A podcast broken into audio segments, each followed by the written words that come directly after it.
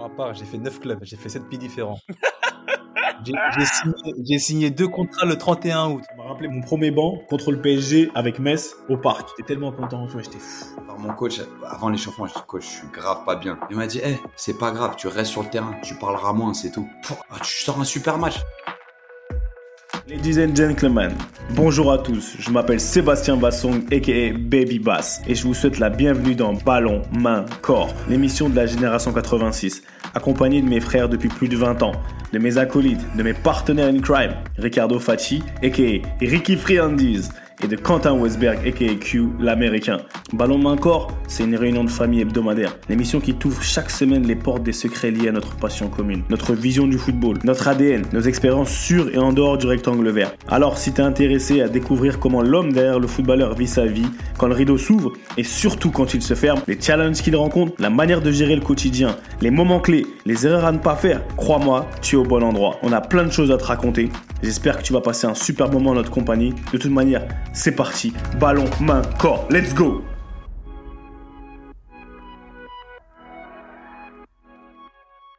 Salut à tous et bienvenue dans un nouvel épisode de Ballon, main, corps, BMC, la réunion de famille hebdomadaire. Je vais pas vous dire comme d'habitude, comme ça bouge pas comme d'habitude, mais ça a un peu bougé. Géographiquement, on a un peu, tu vois, on s'est un peu baladé entre les chambres d'hôtel, les cellules de prison, tu vois, et tout. en tout cas, en tout cas, non, on est là en direct, et je le parle pour moi d'abord en direct de Newcastle avec mon notre invité extraordinaire. Mais bon, entre-temps, honneur à mes gars. Je vais commencer à Philly parce qu'on n'est pas à ETL. Ça va comment à Philly? Ça va les gars, super content d'être ici. Je vais, je vais pas vous mentir, ce matin je suis sorti, je suis allé me prendre un petit café, je me suis baladé downtown Philly, 400 mètres. Hein. La- mauvaise, mauvaise presse Philly actuellement. Je sors, grand soleil, animation. Je me dis ah ouais c'est overrated tu vois les infos. Ah, franchement il m'a fallu 200 mètres pour euh, non c'est c'est pas overrated. Là c'est c'est compliqué à Philly. Euh, Il y a, y a une vibe bizarre. On a l'impression d'être dans The Walking Dead. Voilà, je partage cette, ce, petit ressenti du matin, mais très très excité d'être avec vous les gars et d'avoir notre invité qui. Ça fait un moment, mais ça, je, je te laisserai développer. Très content. On joue ce soir Philly pour euh, pour, euh, pour pour euh, pour les détails. Ouais, peut-être que notre notre invité il, il a peut-être des petits tuyaux pour toi, tu vois, on sait jamais. Peut-être qu'il y a des, des des des chiffres, mais bon, on en revient. Ricky Friandiz, Ah mon gars, on est là, hein tranquille, tranquille. ça dit quoi Ça dit quoi, frère? Ça dit rien, mon gars. Ça dit rien dans le sens où euh, le quotidien, la routine, on est toujours là. Après, pareil, hein, comme Q, c'est un plaisir d'être avec vous, les gars. Des moments, sais, euh, quotidien, des moments up, des moments un peu down, des moments où t'es moins bien, des moments où, tu vois, il faut tirer vers le haut, tu vois. Et puis c'est bien, c'est bien d'être avec vous. euh, ça permet de, voilà, de s'entraider, de euh, d'avancer. Donc, euh, ça me fait plaisir d'être avec vous. Et puis, pareil avec Matt, euh, c'est même pas un invité là, c'est c'est vraiment, euh, tu vois, on aurait pu- on aurait pu mettre cet, épisode dans le dans le rayon euh, la famille Clerf quasiment. Ah Bah, bah c'est la famille euh, Matt aussi. Ça n'aurait pas rendu beaucoup de service sur le terrain, en revanche. euh, Ah, en tout cas, à, à- à un certain niveau qui, t'inquiète. qui plafonne très vite. T'inquiète, t'inquiète, on on va, on va y revenir. Mais comme il l'a dit, comme Ricardo, c'est toujours celui qui nique les intros, tu vois, qui balance les trucs avant. qui- Quand il y a un peu, on va faire du teasing. Ricky, il est toujours là à dire ah mais voilà. En tout cas, bah notre, euh, comment je vais t'appeler même? Franchement, Matt pour les intimes, euh, barbe, barbe Quentin-Niesque, en- deuxième barbe de, du podcast. En tout cas, Matt, bienvenue. Monsieur, je vais dire Matt, Monsieur Opta. Au final, au final, je vais dire euh, Monsieur Opta. Bienvenue à toi, fidèle, fidèle, fidèle auditeur de de Ballon Main Corps. Il l'a dit en off tout à l'heure. Il pourrait même faire mon intro. Tellement il la connaît par cœur. Il connaît comment ça se passe. Matt, ça va ou quoi? Ça va très bien. Merci beaucoup de l'invitation, les gars. C'est un plaisir et, et- et un honneur d'être- d'être avec vous et de partager ce moment. Euh, on va essayer de maintenir le, le niveau. J'ai pas la notoriété des précédents invités, mais dans le contenu, on va essayer de- d'être d'être bon quand même. Bah, Pourquoi tu nous parles? Non, tu sais, on est, c'est la vraie famille. Dans la famille, il y a pas de, il a pas de notoriété. C'est nous, on est plus contenu que notoriété. Tu vois? Et, et franchement, quoi qu'on dise, chacun dans son domaine, Ah, mais t'es, t'es, t'es, t'es Ligue des Champions dans ton domaine. T'es fou, quoi. mais t'es quand même niveau Ligue des Champions dans ton domaine, tu vois. En plus, en plus, il parle de, il parle de contenu, tout ça. Euh, Lui-même, il a, il a son propre podcast où le contenu il est vraiment, vraiment intéressant. Donc, euh, moi, je tenais à le dire. Hein. Alors, pareil, hein, peut-être que euh, Seb, je nique encore ton fil rouge, tout ça, mais non, non, là, je- j'interviens. Je me permets de dire que. Vas-y, vas-y. non, Matt, Matt, il a, il a un podcast qui est extraordinaire. D'ailleurs, ce matin, j'ai écouté euh, ton nouvel épisode. Sur l'Arabie Saoudite, ouais. Absolument, c'était franchement, c'était, c'était génial. Mais Ricky, donne, Alternative donne- football. voilà, donne le nom du podcast. Alternative football. En tout cas, je pense que ceux qui nous écoutent, je pense que quasiment sûr qu'ils écoutent aussi son euh, son podcast aussi à lui, à, à, à Matt et à Edouard Cissé, qui est vraiment intéressant. Vous avez ajouté aussi euh, un troisième larron, non, dans l'équipe? Ouais, alors euh, le- celui Ouais. qui était un peu euh, en retraite Maxime, ouais. ouais, Maxime Marchon, qui est, qui est journaliste à, à SoFoot. Déjà, merci beaucoup pour, pour tes mots sur le podcast parce que c'est, c'est appréciable que le podcast soit écouté et qu'il plaise, mais encore plus quand ça vient d'un, ami, donc ça me, ça me touche particulièrement. Euh, ouais, ouais, écoute, euh, ça fait, c'est la cinquième saison euh, du, du podcast et donc euh, on avait envie d'essayer des trucs un peu nouveaux, tu vois. Et l'année dernière, euh, on avait galéré. Vous savez ce que c'est de devoir garder un rythme avec nos agendas respectifs avec Edouard, on avait un peu galéré à, à faire nos enregistrements euh, tous les 15 jours. Et du coup, Maxime avait remplacé Edouard une fois et m'avait remplacé moi une fois. Et en vrai, il amène un truc qu'on n'apportait pas nous sur le podcast, c'est-à-dire que ni Edouard ni moi on est journaliste. Lui, il a cette euh, finesse et tu vois, et la capacité de rebondir sur les bons trucs, la pertinence des questions qui fait que ça amène un truc en plus. Exactement. Donc cette année, il va y avoir des formats un peu différents où des fois euh, on sera tous les trois, euh, comme l'épisode qui est sorti euh, aujourd'hui sur euh, qui est un dossier donc sur l'Arabie Saoudite. Donc on n'a pas d'invité, enfin on a un invité qui est le journaliste qui a fait le papier qui sortira dans ce foot demain. Et, euh, et il y aura d'autres épisodes où il y aura bah, Edouard et moi comme d'habitude avec un invité, mais il y aura aussi Maxime avec Edouard, Maxime et moi. Donc euh, on a on a recruté, on diversifie un petit peu un petit peu le- l'effectif en, en termes de en termes de qualité et de volume pour le coup. Mais c'est bien, c'est bien. Ce qui est marrant, c'est que t'as recruté. T'as utilisé de la data pour recruter?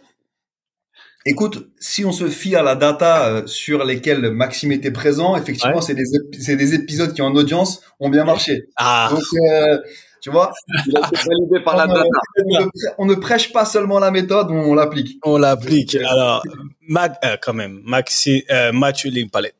Ouais. Diplômé quand même. Parce que tu vois, t'as dit euh, chacun dans son domaine, nous, on est...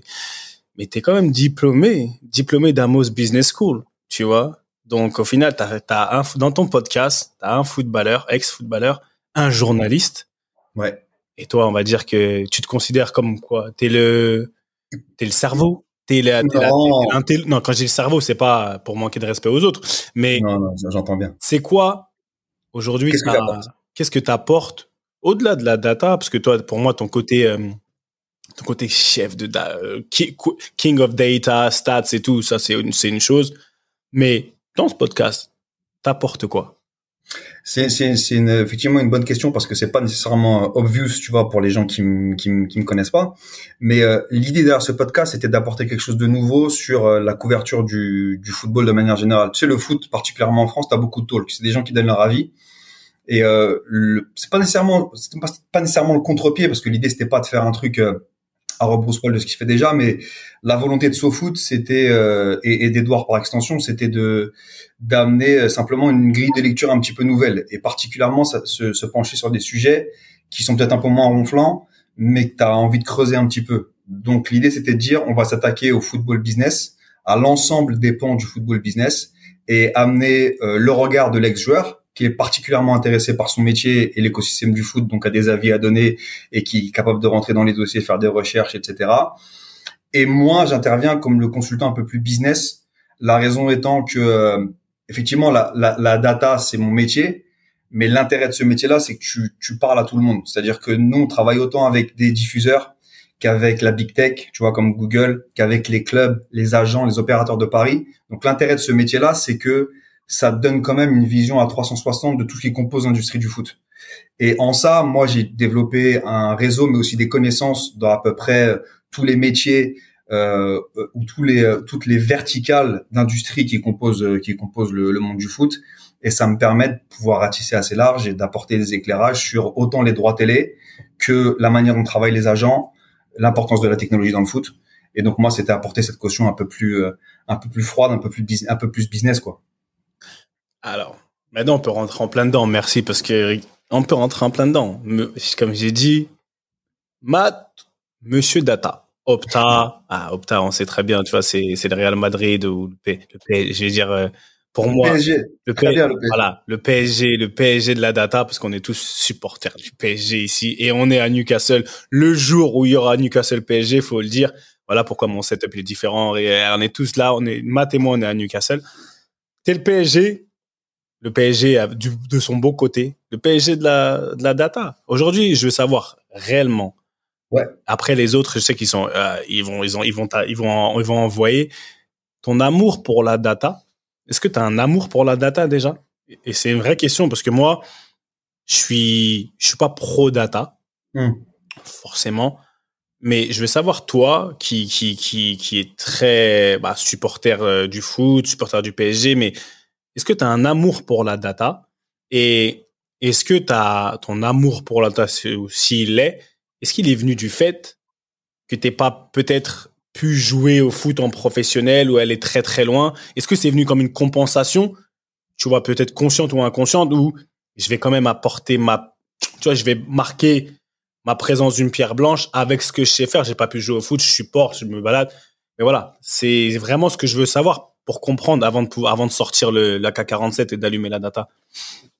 Écoute, pour, euh, excuse-moi Matt, je t'en prie. Pour corroborer euh, ce que dit Seb, bah la question elle est là et euh, juste pour compléter, c'est euh, comment tu as découvert justement ce pas, pas, pas ce métier, mais comment tu as découvert la data aussi euh, dans, dans parce que ça fait déjà pas mal d'années que tu es de, que es dedans.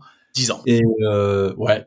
Et comment, enfin, est-ce que tu ressens euh, un plaisir aussi réel de, bah, dans, dans, dans la collection de ces data-là Est-ce que ça attire ta curiosité, tout ça en fait tous les sujets sont, sont liés, euh, tu vois, et euh, le, comment je l'ai découvert, où est-ce que ça m'a amené, euh, l'amour pour la data. Mais si je, si je décompose et je reprends ta, ta première question, Seb, la, la réponse à la première partie de ta question, est-ce que j'ai un amour pour la data? Pas du tout. souvent, on pense que je suis venu à ce métier-là parce que j'étais hyper fort en maths. Je l'ai déjà dit sur d'autres podcasts à qui voulait l'entendre. Moi, j'ai eu 5, je crois, ou 5 ou 4 au bac en maths. J'étais pas un amoureux des chiffres. Euh, donc, j'étais pas nécessairement prédisposé dans ma construction en tant que jeune ou en tant qu'étudiant étudiant à, euh, à bosser dans la data plus tard. Euh, en revanche, est-ce que euh, le fait que j'ai pas pu être joueur de football professionnel, c'est ce qui m'a amené à chercher un autre métier dans le foot complètement?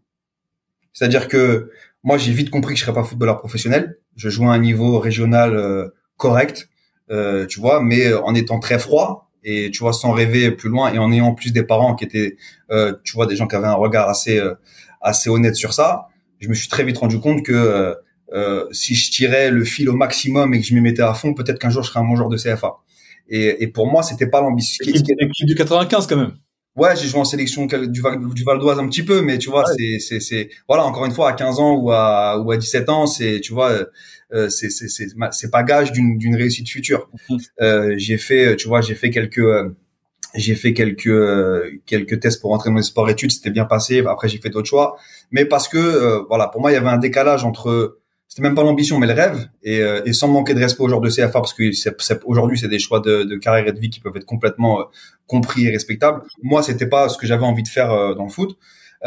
après, j'ai vite processé ça. Je me suis pas accroché au truc en disant faut que je trouve un moyen, je vais partir aux États-Unis pour tu vois pour entrer dans une université. Et je me suis dit bah écoute, t'as envie de travailler dans le sport. Moi, j'avais deux sports de prédilection, c'était la boxe et le foot.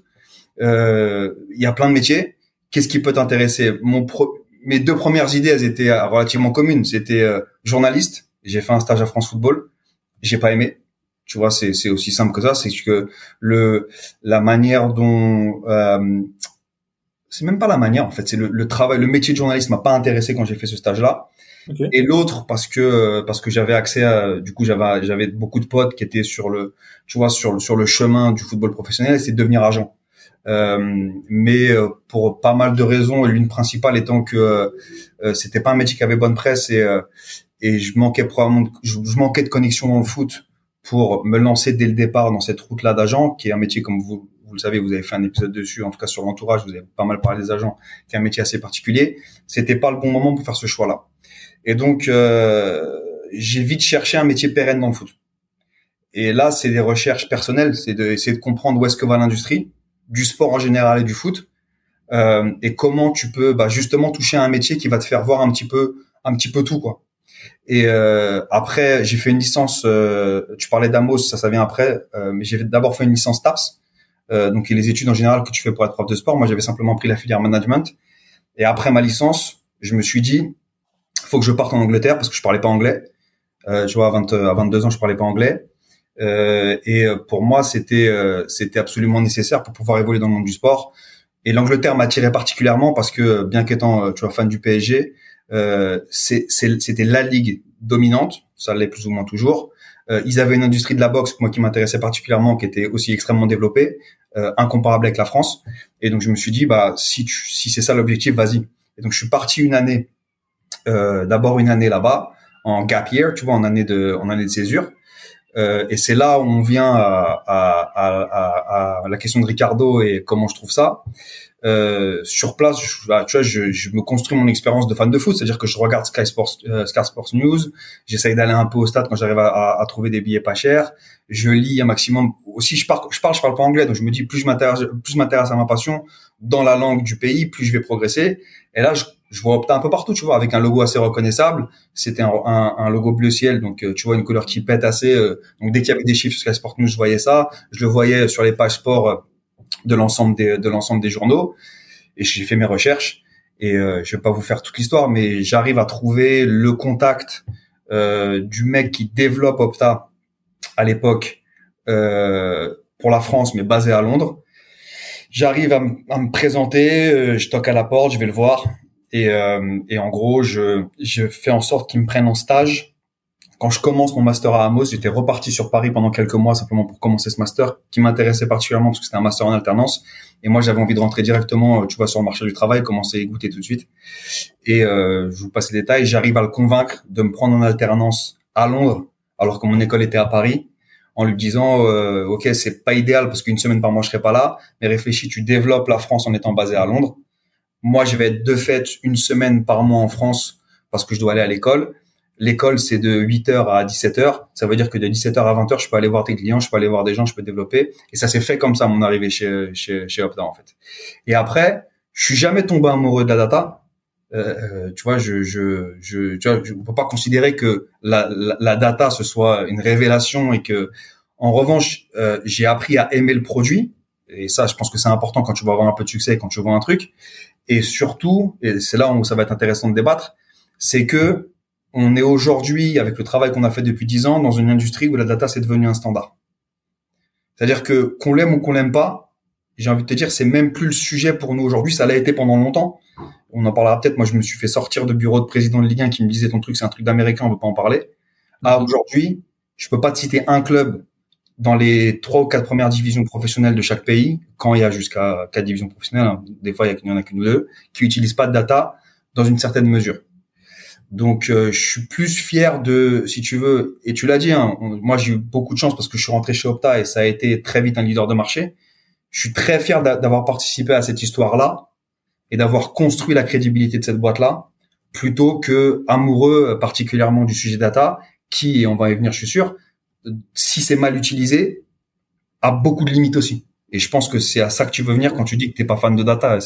Eh, si je peux juste, eh, si je peux juste contextualiser, euh, moi cette question, je connaissais déjà la réponse parce que moi je connais depuis presque 20 ans maintenant. Moi j'ai rencontré Matt, étudiant à Nanterre euh, avec mon petit frère en STAPS. Donc j'ai pu suivre de très très près l'évolution de sa carrière. Et c'est un sujet qu'on aime beaucoup aborder, surtout avec G86 quand on va voir les parents, les enfants, les éducateurs quand on dit qu'il n'y a pas que le foot pour faire un métier en immersion dans le foot. Et Matt, c'est l'exemple parfait. c'est pour ça que je pense que c'est un, un, un, invité hyper important. C'est que la data, corrige-moi si je me trompe, ça a été ton véhicule pour approcher ta passion, en fait. Et de surcroît, quel véhicule? Parce qu'il y a dix ans, les certitudes qui sont tes certitudes maintenant n'étaient pas les mêmes. Moi, j'ai un truc pour rebondir un tout petit peu plus sur le, le côté spécifique. Je me rappelle de discussions où tu me parlais en 2013-2014, Lester cherche un milieu de terrain. ils ont scouté, ils ont et après ils ont ils ont ils ont contacté Matt avec des critères pour dire voilà on cherche un milieu de terrain de ce profil qui peut sortir. Pareil le PSG pour un gardien, je me rappellerai toujours de cette anecdote et, et s'il te plaît développe un tout petit peu parce que ça va être une bonne immersion là-dessus. Ouais, ouais. On cherche un gardien qui a une valeur de moins de 15 millions d'euros mais qui est bon dans dans le jeu au pied, qui sort bien et qui et, qui joue loin de sa ligne. Tu te rappelles cette discussion? Ouais, bien sûr, c'était trap. Ouais, ouais, mais c'est et ce que tu dis, c'est hyper intéressant parce que ça fait partie des ça fait partie des choses. Euh, ce que ce que tu mentionnes, en fait, c'est du pur consulting en data. C'est un service qu'on avait lancé effectivement à l'époque parce que tu avais quand même toujours un gap important entre le côté très geek de la data et l'utilisation par les scouts, par les DS et par les coachs. Et c'est et, et- et, tu vois euh, euh, ce ce pont entre les deux pour pouvoir le craquer, et le construire, il fallait passer par la construction d'une crédibilité. Et juste arriver dans des clubs et dire, ouais, on a un logiciel qui vous permet de regarder toutes les datas des joueurs du monde, c'est pas audible. Avec le consulting sur le recrutement, ce qu'on allait proposer au club, c'est écoutez, vous avez pas vous encore les ressources parce que les métiers de la data ils sont pas suffisamment développés pour trouver vous la pépite en utilisant la data. Nous, on vous promet pas de vous sortir un joueur forcément la pépite. On vous dit pas que ça va marcher parce qu'il y a plein de paramètres qu'on pourra jamais voir dans la data en tout cas et qu'on peut pas voir à l'époque. Euh, ne serait-ce que le caractère du mec, son attitude, son hygiène de vie, enfin toutes les choses que vous connaissez en tant que footballeur professionnel. En revanche, si vous nous expo- exposez un, problème data, on peut y répondre avec des suggestions. Et, euh, et c'est effectivement ce qu'on a développé avec quelques quelques grands succès, notamment un que que t'as que t'as que t'as mentionné. C'est Leicester vient nous voir en disant euh, avec un cahier des charges hyper précis. Voilà, nous on a un déficit de volume à la récupération. Euh, on euh, a un club de première ligue avec euh, une manne financière importante, avec un, un budget alloué important qui nous permet d'aller beaucoup sur le marché français notamment parce qu'on a l'avantage de, pouvoir payer plus cher les, jou- les, les joueurs émergents français que les grands clubs français. Je mets bien sûr Paris de Paris de Paris de côté. Et donc ils nous disent faites-nous une liste par rapport à notre besoin de cinq profils de milieu de terrain qui peuvent être intéressants pour Leicester parce que c'est euh, ça répond aux besoins de data et c'est réaliste euh, dans notre capacité à investir. Et, euh, et à l'époque on fait la liste euh, et, euh, et le premier c'est Napalis Mendy et le deuxième c'est euh, Kanté, N'Golo Kanté. Et ils finissent par faire Kanté parce qu'à l'époque euh, euh, la négo avec euh, donc je crois que euh, Mendy était à Très cher à l'époque, Mendy à Nice, ouais. c'était c'était trop cher. Donc ils font Kanté qui tu vois et, et ça se vérifie en plus leur euh, leur hypothèse parce que euh, je sais pas si vous vous rappelez, il devait, il devait aller à Marseille. Euh, et en fait, euh, et Leicester outbid Marseille pour faire pour faire pour faire Kanté. Et donc nous, quand ça se fait, on n'a pas plus, si tu veux, de de d'involvement que que, que que faire un rapport data en disant c'est eux les mecs qu'il faut prendre. Derrière, ils font deal. Mais forcément, quand ça devient le joueur que ça devient euh, ou qui se développe comme il se développe avec le succès qu'il a eu derrière, forcément pour nous c'est un c'est un un super exemple. Et euh, et Trap c'est aussi un bon exemple parce que euh, pour le coup là on est dans un pur recrutement data où tu sais que Paris veut faire un autre gardien, euh, que euh, les critères encore une fois sont hyper ciblés, euh, mais que l'essentiel de leur investissement ils veulent le mettre sur d'autres postes parce que c'est Paris et que les joueurs enfants doivent être devant et au milieu. Et donc ils nous disent bah dans cette enveloppe budgétaire là, dans cette valeur là, euh, nous on sait qu'on peut taper sur euh, l'Allemagne, sur l'Espagne notamment au poste de gardien. Euh, on veut un mec qui soit effectivement bon sur les coups de pied arrêtés, euh, euh, défensif, avec un jeu, avec un super jeu au pied, parce qu'on a envie de relancer rapidement, il faut pouvoir trouver les ailes facilement, etc. Et là, c'est pareil, tu fais ton taf et tu euh, et, et tu et tu, tu, tu, suggères trap, mais après, tu vois, tout ce qui est faire le deal, ça, nous, on n'intervient pas dedans. Mais effectivement, le, donc le consulting sur le recrutement, c'est un des c'est un des, des, des produits ou des services qui nous a aidé à gagner un peu nos galons et la crédibilité qu'on a dans le monde professionnel. Alors moi j'ai une petite question par rapport à ça, Matt, sans transition. Parce que, euh, bon, toi, t'es es un gars de la génération 80, donc euh, t'as connu un peu comme nous, tu sais, l'évolution du foot, hein. Ouais. Football, pas à l'ancienne, mais tu sais, bon, le football assez authentique euh, à l'époque. Et euh, t'as connu aussi après bah, l'émergence du foot business, on peut le dire ainsi maintenant. Complètement. Et euh, bon, je, pareil, je connais un peu la réponse, mais euh, tu as dû assister vraiment à une vraie évolution du, euh, du football de l'intérieur. Ouais. Toi, comment, comment tu le vois euh, de ta vision? Est-ce que pour toi, tu, le vois d'un bon œil ou tu vois que ça peut atteindre ses limites? On va dire tout ce football un peu... euh, pas data, parce que bon, football data, c'est vrai qu'on l'a maintenant, on l'a, on l'a totalement intégré. On est tous OK avec ça. Même si tu as dit, il y a des mecs anti-data, mais Mmh. Je pense que maintenant c'est fini. On n'est plus maintenant euh, tout blanc ou tout noir. Je pense maintenant voilà, il y a une zone grise. Après, c'est vrai que maintenant on a plus tendance à mettre davantage de data en avant que les vraies performances euh, ou l'apport d'un joueur sur un terrain. Ouais. Et toi, comment tu vois le, le, le futur? Est-ce que tu penses qu'on se tourne sur un football bah pour le coup 100% de data? Maintenant mais on parle même d'intelligence artificielle carrément donc ça veut dire que maintenant le mec il va mettre un pied sur un terrain on va savoir tout ce qu'il va faire tout ce qu'il peut faire tout ce qu'il va pas faire euh, est-ce que tu fais ça d'abonner Parce que je sais que toi, malgré tout, tu restes comme un puriste. Hein. Ouais. De mec qui aime bien voir les matchs, aller au stade. T'as une, as une vision assez romantique du foot, j'ai l'impression. Donc, euh, comment tu vois toi le, le futur euh, du football euh, Moi, c'est c'est c'est une, une, excellente question et effectivement le tu vois le procès d'intention qu'on me fait souvent c'est tu vois que euh, mon rêve c'est que les équipes soient pilotées par un ordinateur plus tard et en fait ma vision c'est même l'opposé tu vois c'est c'est ça reste des outils. Même l'intelligence artificielle. L'intelligence artificielle, elle pourra ne prendre une décision aujourd'hui. tu ça vient, ça. tu, me connais trop. Tu bingo, t'as un bingo, frère. Fait un bingo, je te jure. Mais, euh, non, mais c'est, mais c'est vrai. Et tu vois, et l'intelligence artificielle aussi. C'est-à-dire que euh, tu peux donner des, autant de data que tu veux et les data les plus fines à un entraîneur qui veut pas en entendre parler, ça fonctionnera pas. Tu vois, le, c'est à l'arrivée, c'est toujours la décision humaine et l'utilisation de la data qui va euh, te permettre de, de, de, prendre une décision, euh, qu'elle soit qu'elle soit bonne ou mauvaise, en, tout cas qui sera informée. Parce que ce que tu dis, c'est intéressant. Tu parlais du football d'avant et du football de maintenant. La raison pour laquelle la data s'est développée, euh, il y en a plusieurs des raisons. La première raison, c'est technologique on a un accès à la technologie qui se développe, ça c'est ça c'est ça c'est culturel et c'est global. Euh, la tech progresse, donc tu as des moyens de collecter des informations qui changent. Ça c'est pas le propre du foot, c'est dans toutes les industries. La santé c'est pareil, euh, euh, la défense c'est pareil, ça ça ça ça je retrouve à peu près partout. Mais ce qui s'est passé dans le foot, qui selon moi est un vrai shift, c'est l'ownership des clubs. C'est-à-dire que le foot entre guillemets qu'on a connu quand on était très jeune, les présidents c'était euh, des gens qui aimaient le foot, mais pour la plupart des clubs, parce que tous les clubs ne sont pas Manchester ou, Paris, c'était aussi parfois euh, le bourgeois du coin qui avait des mécènes, ouais. des mécènes. C'est des mécènes, c'est des gens qui qui dépensaient dans le foot par passion, parce que c'était le club de leurs parents. Il y avait une histoire, c'était c'était chevillé au corps.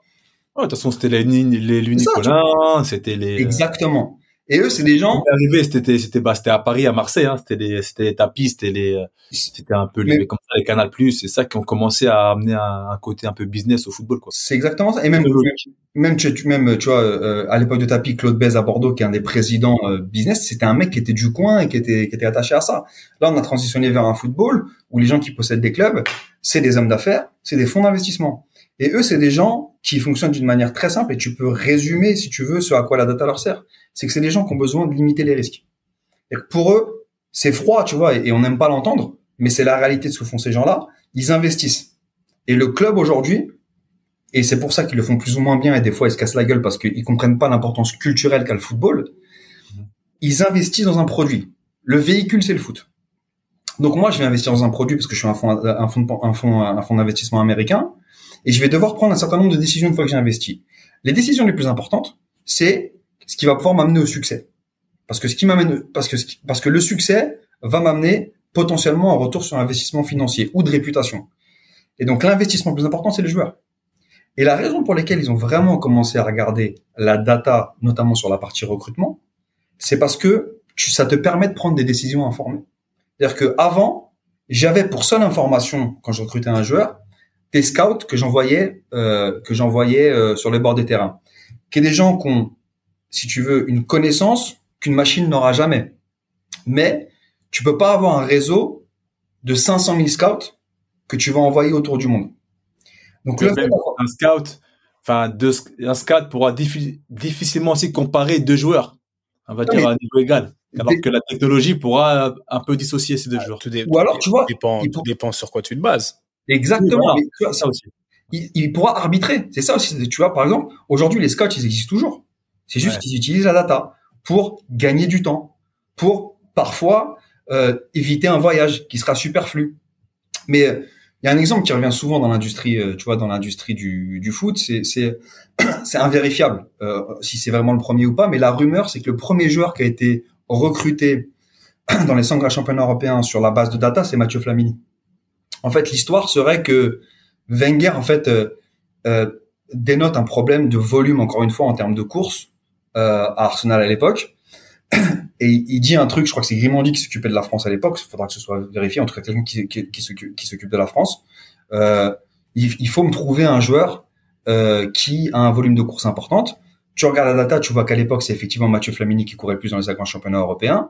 Et derrière, euh, la légende dit, et encore une fois, c'est tu vois, c'est un peu un serpent de mer, on ne sait pas si c'est vrai, on ne sait pas si c'est faux, mais la légende dit que euh, une fois qu'on a apporté les datas au coach, il a dit ok, c'est très bien, c'est lui qui court le plus, mais comment il court? Est-ce que est-ce est-ce qu'il court d'une manière qui est l'équipe ou est-ce qu'il court un peu n'importe comment? Derrière, le travail du Scott, c'est dire non, non, c'est un joueur qui dans ses courses effectivement apporte ce dont on a besoin, et derrière ils font le ils font le joueur. Et des, des, des exemples comme ça, t'en as, t'en as, t'en as beaucoup quoi qu'il arrive, et je reviens à ma, à ma, à ma notion d'outil, c'est euh, ça ne peut rester qu'un élément qui t'aide à prendre la décision. Si tu te bases sur la data pour prendre la décision uniquement, pour moi, tu vas dans le mur parce que tu demandes à une machine de faire ton travail. Bah, aujourd'hui, il y a personne qui, qui utilise que, la, enfin, qui se base. Il y a des utilisateurs de data qui sont, on va dire, il y a des gens qui sont plus chevronnés que d'autres. Il y en a, ils sont, tu vois. Je pense que c'est aussi une histoire de goût. Quand je dis je suis anti-data, voilà, parce qu'on a des préférences. Et moi, là où je veux dire, je veux amener les gens, c'est dire, comme tu dis, on, on va avec son temps, l'évolution, on est dans, on est dans le métaverse, on est tout ce que tu veux. Donc au final, tu veux, tu veux pas, le train il avance. Mais aujourd'hui, il y a quand même des gens qui sont vraiment, quand je dis pro data, au point où ça en devient limite toxique parce que t'en, t'en deviens toxique. Et ces gens-là, aujourd'hui, moi, après c'est un business, faut pas se mentir. Comme tu as dit, tu viens, il y a le côté un peu marketing, etc. Et le foot business aujourd'hui qui est contrôlé par des par des par des par des fonds d'investissement. Ce que là où je veux arriver, c'est que tu as dit le sport, le foot, le foot c'est pas le basket, le foot c'est pas le baseball, le foot c'est pas le football américain, mm. d'accord? C'est-à-dire que les metrics, la manière dont on peut et c'est là où moi aujourd'hui je vais être euh, un peu en porte-à-faux par rapport à la data Trop de quelque chose, c'est jamais bon. Pas assez, c'est jamais bon aussi. Il faut toujours savoir avoir ce, juste milieu-là. Mais on se retrouve dans un, dans un phénomène où plus il y en a, limite, c'est moins j'ai de choses à faire. On parle souvent du, du footballeur chez nous, où on dit, ah, moi, on Quentin il disait la semaine dernière, ah, c'est comme si, tu vois, il en fait de moins en moins. On est des assistés. Et je me dis qu'aujourd'hui, la data enlève ce côté, qui dit data, dit technologie. VAR, tout ce que tu veux. Enlève ce côté puriste. Et notre sport, il y a un art dans le football. Je pense que contrairement à beaucoup d'autres sports, donc aujourd'hui, comment toi tu vas, je sais que tu es défenseur, tu es un puriste, tu vois, es un puriste, tu connais, mais comment on éduque maintenant? Ma question c'est ça. Comment est-ce qu'on éduque? Est-ce que tu peux éduquer? Parce qu'aujourd'hui, on a des pensées. Si on n'est pas exposé à quelque chose, on connaît pas. Et quand tu connais pas, tu as peur de l'inconnu. Aujourd'hui, la data, ça arrivé pour un certain nombre de personnes. Ah, mais là, soit ça, ça, relève, ça révèle ton insécurité par rapport à tes qualités à toi. Ah, on va prendre ma place, c'est ce que tu veux. Mais comment vous éduquer? Parce que je pense qu'il y a un devoir d'éducation par rapport à la data, tout ce qui est nouveau. Mais c'est un, un, un, excellent point et ça a d'ailleurs été euh, ça a été la chose la plus dure, c'est d'éduquer les gens de l'industrie, qui ne voient pas arriver justement, comme tu le dis, comme euh, tu vois, on est simplement des Américains. Euh, D'ailleurs, Opta, aujourd'hui c'est une boîte américaine depuis qu'on a été racheté, mais à l'origine c'est une boîte anglaise, euh, et, qu'on soit crédible. Et pour ce faire, il y a eu plusieurs, euh, il y a eu plusieurs temps. Mais le premier, la, première levée de bouclier qu'on a eue de la part et des staffs et euh, des médias, parce que Opta, tu vois, très vite, on en parlera peut-être tout à l'heure, a très vite euh, d'abord bossé dans, dans, dans, dans, les médias justement pour craquer un peu l'industrie. C'est en gros, on va pas être remplacé par des machines, tu vois? On peut pas nous remplacer par des machines. Et, euh, et là, le, le, le devoir d'éducation, il est important parce que, en vrai, l'arrivée de la data dans le foot et dans les staffs, ça a créé des postes. Ça, ça a absolument pas que des postes. C'est-à-dire qu'aujourd'hui, tu as des data analyst. Analyst. Tu as des data scientists. Tu as des director of football science.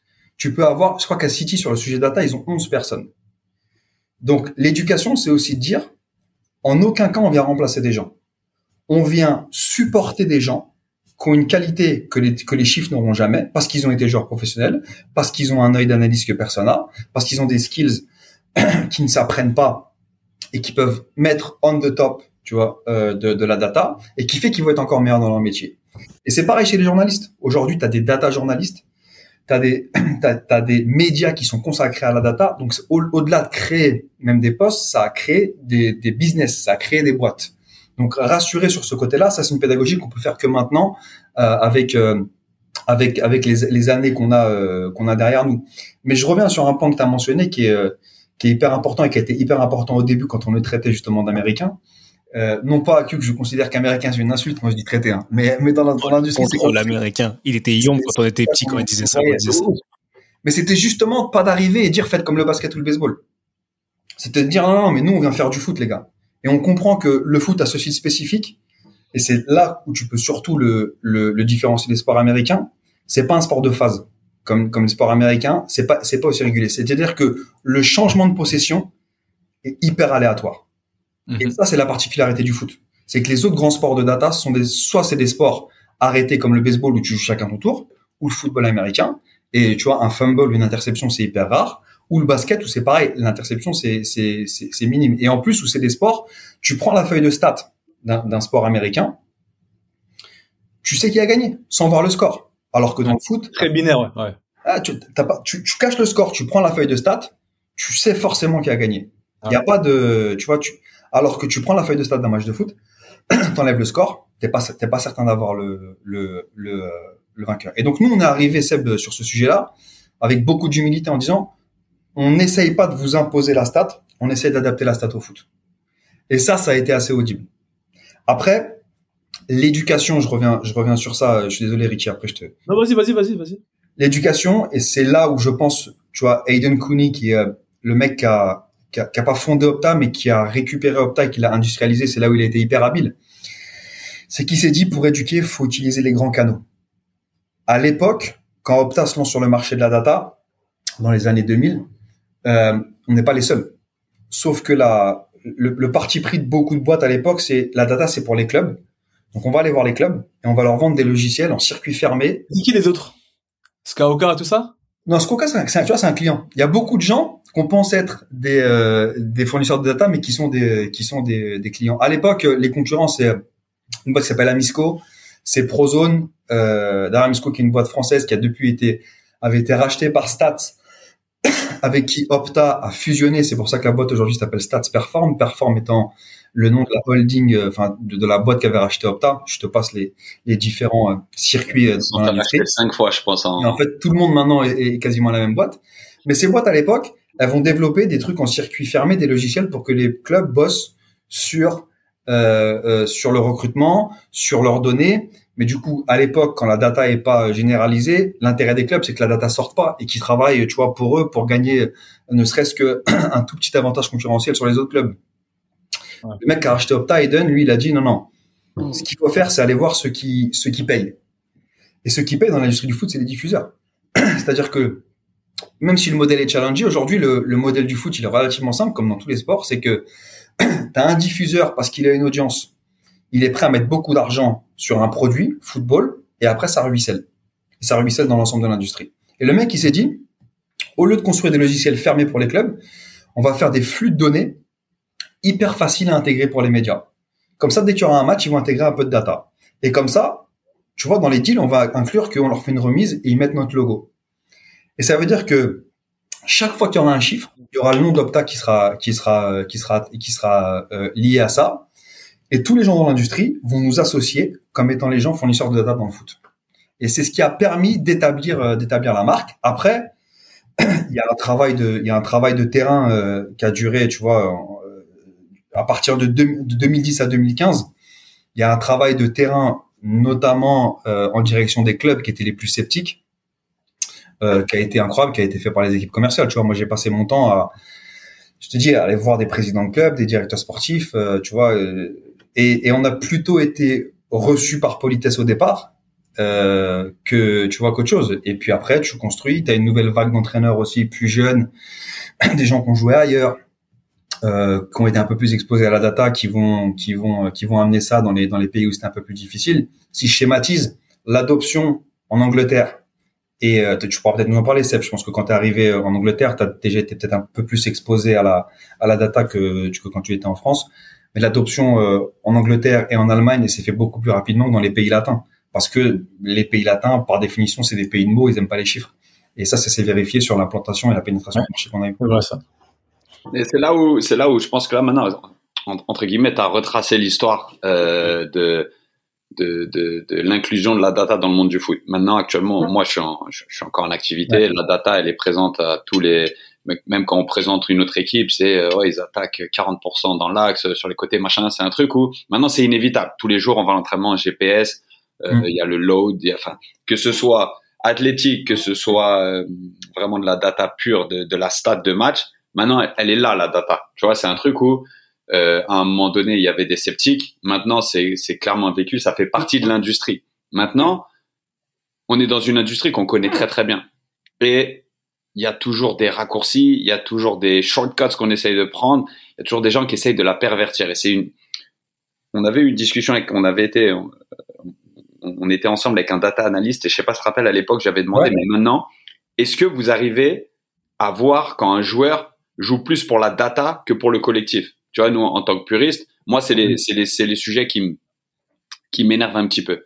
C'est-à-dire quand, tout d'un coup, tu crois être plus malin et tu te dis, ouais, il faut que je touche X nombre de ballons. Premier match de Thiago Motta en France, c'était contre nous, c'était contre Evian à l'époque. Euh, le lendemain, dans l'équipe, 135 ballons touchés, jamais vu en Ligue 1, nanani, nanana. Et donc ça, ça tout seul, ça pendant 3-4 ans, il y a des milliers de terrains qui ils, ils se sentaient obligés de toucher le ballon 120 fois et ils venaient le, le- le toucher de manière inexplicable, inutile, pédagogique. Superflu. ouais. Pédagogique. super exactement. Donc le joueur essaie de pervertir un tout petit peu. Maintenant, tu disais il y a aussi une gro- grosse affluence chez les agents.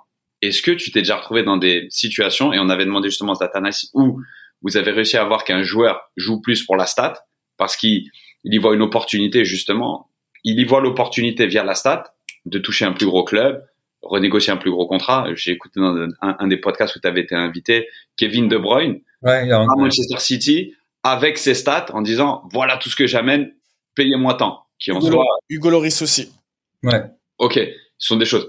Maintenant, les agents, maintenant, maintenant que tu es exposé, tu dois avoir et des joueurs. Est-ce qu'ils sont traçables à la data? Est-ce que vous avez, euh, est-ce que vous arrivez à remarquer à la data qu'un joueur en fait un petit peu trop pour être vu? Et de l'autre, est-ce que vous avez des agents qui vous appellent et texto vous disent vas-y, faudrait que tu me boostes un peu sa fiche de data parce que ce club-là, je sais, cherche quelqu'un dans ce profil. Mon joueur a ce profil, mais il est pas dans le top 5.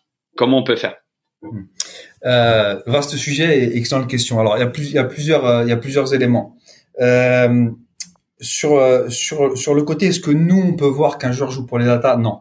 Parce que nous, on collecte, on fait des produits et on adresse le marché. Donc, on n'est pas dans l'analyse de d'une équipe particulière ou le suivi d'un joueur particulier pour dire, ouais, celui-là, effectivement, on a regardé tous ces matchs et il vient, euh, tu vois, il vient travailler un petit peu simplement pour toucher un peu plus la balle. Ça, au contraire, ça, c'est, euh, pas au contraire, mais en revanche, c'est le, c'est le métier des analystes. Et tu vois, un Devin à l'époque avec qui on avait, euh, on avait, on avait, on avait parlé, lui, il est là pour, pour déceler ça parce que complètement, tu vois, ça, il faut pas faire, il faut pas l'ignorer. C'est une dérive d'utilisation de la data. Comme euh, des présidents ou des DS qui ne recrutent que via la data. Et ça, c'est un truc, c'est pas dans notre intérêt de le soutenir. Vas-y. Je, t'interromps parce que c'est la question que je voulais te poser avant. Comme ça, ça me permet de, de pas trop Ouais. euh, prendre du temps. Quand tu parles des postes créés grâce à la data, tu parles de data analyst, Ouais. Data scientist. En fait, c'est ça leur rôle concrètement. Le rôle, c'est exactement ça. Par exemple, euh, parce que tu vois, c'est marrant parce que le, ce week-end, je vais, je vais commenter à Montpellier avec euh, Amazon Ouais. et je regarde un peu le staff et à Montpellier même, club entre guillemets familial, hein, club échelle Ligue 1, tout ça, ils ont un data analyst. Ouais. Et je me suis dit, ah, ah ouais, donc euh, à quoi il sert en fait? En fait, lui, c'est les gars. Enfin, tu me dis si je me trompe, c'est les gars qui va voir les data d'un joueur. Par exemple, il va voir Savanier. Il va dire bon là, je remarque que tu as touché euh, 40 ballons euh, dans les 30 derniers mètres.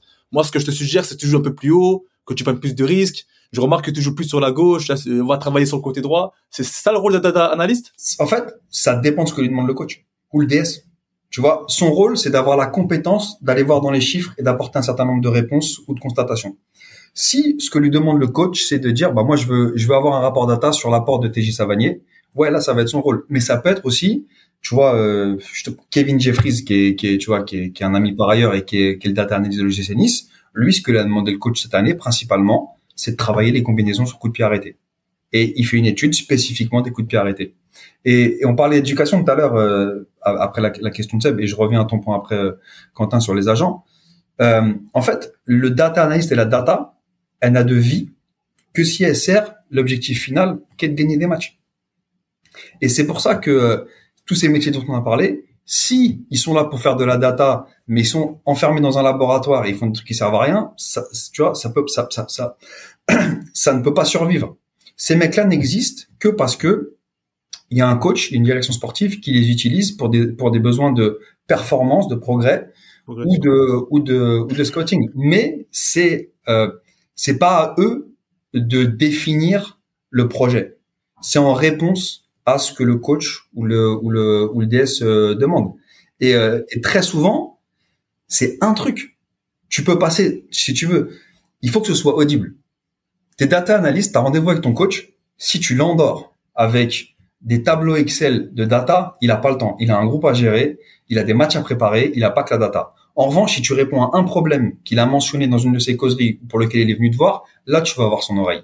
Mmh. Et c'est là que ça devient intéressant. Tu vois, c'est d'arriver à, à, à être pertinent par rapport aux besoins de performance et pas faire de la data pour la data. Sinon, c'est complètement contre-productif. Et je vais ramener le truc à un truc très froid pour moi. C'est moi si je si j'ai un méga qui vend pour X euh, euh, X millions ou X milliers de, de, de, data à un club et que cette data elle est mal utilisée, bah dans un an j'ai plus de contrat. Alors que s'il vend pour euh, euh, bien moins, mais que la data est bien utilisée parce qu'on a les bons relais, parce que euh, les mecs travaillent bien, au contraire, ça va me permettre de pérenniser mon activité parce que les gens vont de plus en plus intéressés. Et c'est pour ça qu'un travail d'éducation il est clé. Si on ouvre les vannes de data et qu'on dit, on dit débrouillez-vous, c'est pas très intelligent d'un point de vue purement business. Réponds à la question de Quentin sur son agent. Après, sur, les, agents. Et les dérives. les dérives que la data peuvent c'est un, point clé parce que je me rappelle d'une euh, d'une vidéo de, de Romain Molina, je crois que c'est l'année dernière, dont je sais plus quel contexte, où il dit justement, on sait que les agents appellent les organismes de data. Alors il n'a pas mentionné Opta et tu vois, pour le coup, on n'a pas répondu parce qu'on ne s'est pas du tout senti visé, mais, mais c'est un truc que je peux adresser sans problème. Moi, euh, à titre personnel, et je m'occupe comme de la région Europe, Moyen-Orient, Afrique, donc c'est la région pour le foot qui est la plus importante. J'ai jamais reçu un appel d'agent pour me dire trafic les stats. Et quand bien même j'aurais reçu cet appel-là, c'est impossible. Parce que on fournit, nous, des données pour effectivement les médias et les clubs, mais on fournit également des données pour les, pour les, pour l'industrie des paris. Et c'est des secteurs qui sont hyper régulés. Ça veut dire que notre, notre centre de collecte, la, la manière dont on collecte, il y a un contrôle constant sur tout qui est rentré. Une fois que le match a été, euh, a été codé en live, derrière, il y a une analyse. On reprend toutes les actions. Donc si tu inventes un truc, c'est flagué directement. Et si tu as inventé une data, tu collectes plus. Donc c'est, je peux comprendre la logique en disant c'est bien euh, d'avoir des data, mais c'est mieux si mes data mettent en valeur, mon joueur. Mais encore une fois, le travail de valorisation du joueur par la data, il n'est pas à la source, il n'est pas à la collecte. Il est sur avoir un data analyse pertinent qui va pouvoir montrer l'apport data du joueur par rapport à ses vraies data. Et Kevin De Bruyne, c'est ça qu'il fait. c'est qu'il prend des consultants. Pour le coup, je peux en parler librement parce que c'était pas nous. Il n'est pas venu nous voir nous. Il a pris des consultants et il a dit, voilà, moi je vais renégocier mon contrat. Euh, Est-ce que vous pouvez me montrer en quoi mon apport d'un point de vue chiffré est important pour ce que fait pour ce que fait City. En revanche, il y a un truc important à dire sur les agents et euh, et c'est peut-être de là que vient ce mythe. Ce qui s'est passé pendant longtemps, c'est que les boîtes comme les nôtres voulaient pas travailler avec les agents. Parce qu'en gros, notre notre marché de prédilection sur le sport, enfin sur le sur le foot pro, c'était de travailler avec les clubs. Et en gros, les clubs nous disaient, si vous voulez bosser avec nous, on veut pas que vous bossiez avec les agents parce que les datas, c'est de l'intelligence pour nous. Jusqu'au jour où en fait, les joueurs et les agents ont dit attendez les gars, vous êtes gentils, mais ça veut dire que effectivement moi quand je vais avoir une négociation contrat, eux ils ont toutes mes datas, ils peuvent les analyser et ils peuvent, euh, pardonnez-moi l'expression, me les mettre dans la gueule si jamais euh, tu vois euh, ils veulent un peu dur sur la négociation. Et moi, j'ai pas les mêmes éléments pour pouvoir contrer et répondre avec ma propre analyse. Et donc, il y a une décision stratégique qui s'est faite un moment en disant, bah, on arrête de pas travailler avec les agents et nous, on est juge de paix. C'est-à-dire qu'on fournit une base qui est la même pour tout le monde et le joueur et l'agent, ils doivent être capables, comme le club, de pouvoir argumenter dans le cadre d'une négociation le point data et l'apport du joueur. Et c'est la, la, compagnie qui a fait la, la, compagnie qui a fait Kevin De Bruyne, ils m'ont approché. Je vais pas te mentir, ils, sont, ils sont en Angleterre. tu Ouais. vois. Et euh, et ils m'ont approché d'une d'un angle où je les ai- j'ai dû les scouler. Les scouler pourquoi? Les scouler, j'ai compris ce que Kevin De Bruyne il a fait Mhm. et ça a super bien fonctionné. Hugo Lloris aussi l'a fait et ça a fonctionné. Ils ont eu des contrats extraordinairement franchement et ça paye. Maintenant, là où moi je veux, t'as parlé tout à l'heure, vous avez parlé des, des métiers que ça crée et tout. Moi, je veux savoir. T'as dit la data elle doit servir à gagner des matchs. La data, elle va si l'analyste ou le peu importe le métier qui a été créé par rapport à la data, est-ce que ces gens-là, ils ont été recrutés, ils sont recrutés dans un pur style, euh, tu sais, t'es, t'es, t'es analyste, parce que analyste footballistique, il faut un QI football pour moi.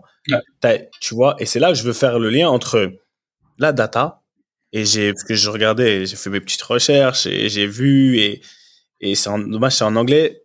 Quelqu'un qui a un QI football comme Shafi, Xavi Hernandez, entraîneur du Barça, tu vois.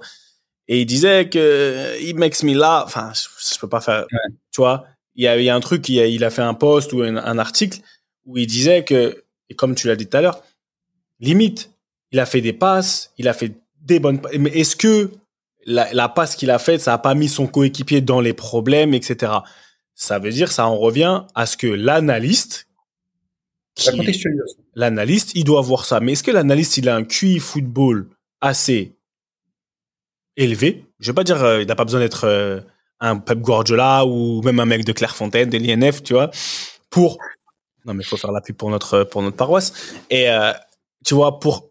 Mais quand même, c'est ça mon problème, c'est qu'aujourd'hui, on va arriver à un niveau où les analystes, ok, t'en as, t'as 11 nouveaux postes à City, ce que tu veux, mais est-ce que tu connais le football assez pour être couplé avec ton côté un peu, ce que je vais dire geek entre guillemets, pour pouvoir déceler ce genre de choses-là? Parce qu'aujourd'hui, bien sûr, et je vais même pas te parler de mon secteur d'activité du psychologique, parce que moi, euh, j'aime, je peux parler de data, mais frérot, tu peux pas me parler des émotions où on en parlait souvent, des émotions du joueur. Le mec qui, aujourd'hui, ça va créer encore plus de postes, mais le mec qui est analyste, qui est chef analyste, aujourd'hui, tu connais le ballon. On va, moi, je reviens des choses assez pour savoir que non, au final, il a fait énormément de passes, mais trois, enfin, ça met ses coéquipiers dans les problèmes. Et aujourd'hui, et encore plus maintenant, qui est analyse, quel poste dans la data il y a aujourd'hui pour savoir que, comme Quentin dit souvent, on, le- on parle souvent, le mec, c'est un, on est dans le, dans une représentation.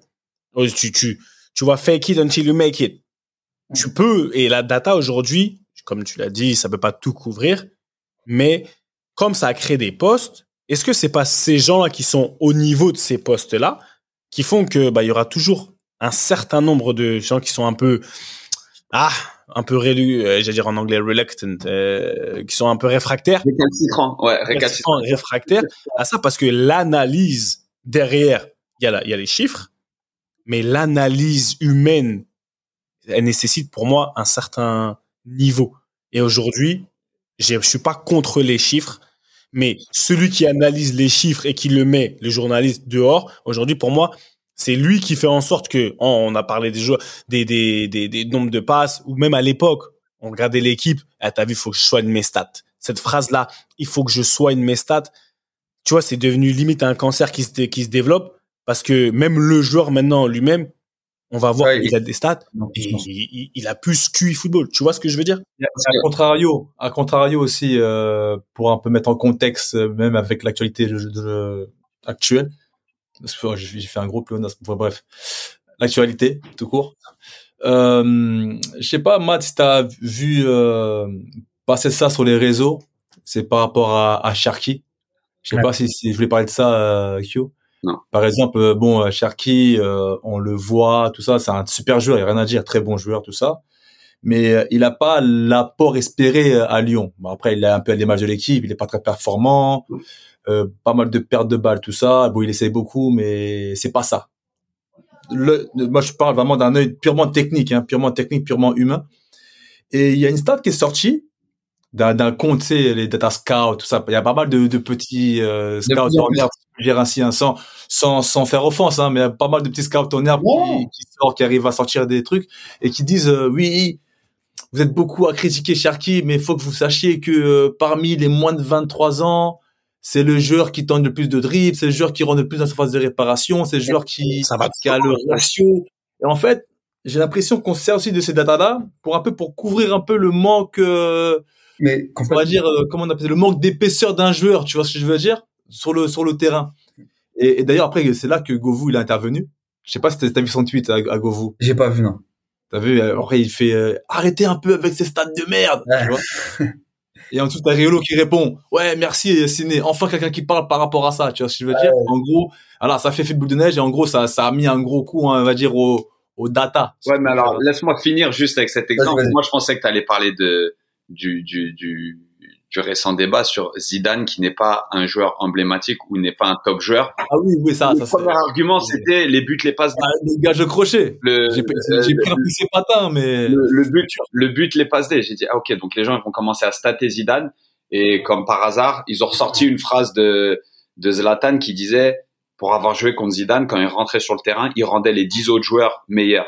Donc en Mm. fait, c'est un peu ce que tu disais, Matt. Et après, vas-y, là, on est en train de t'abreuver de questions, mais est-ce que vous en arrivez pas à un point où vous êtes tellement précis dans la collecte de data que maintenant, la prochaine étape, c'est mesurer les impondérables, à savoir le leadership, la communication, l'adaptabilité, l'éthique de travail. Est-ce que c'est un truc vers, le- vers lequel vous tendez? Maintenant, je sais que tu te rappelles de toutes les questions. S'il te plaît, Ouais. Il y, a- y y beaucoup de choses. Je vais essayer de te reprendre parce que franchement, c'est des sujets mortels et c'est hyper intéressant d'avoir et tu vois d'avoir un petit peu le temps de de, de l'adresser et de, de le confronter.